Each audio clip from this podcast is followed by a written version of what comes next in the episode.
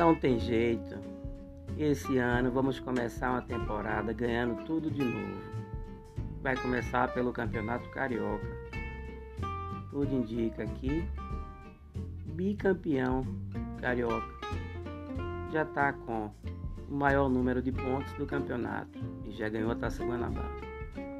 É jogar quarta-feira ganhando, né? vai para a semifinal ganhando a Taça Rio, já ganhou a Carioca, será campeão novamente.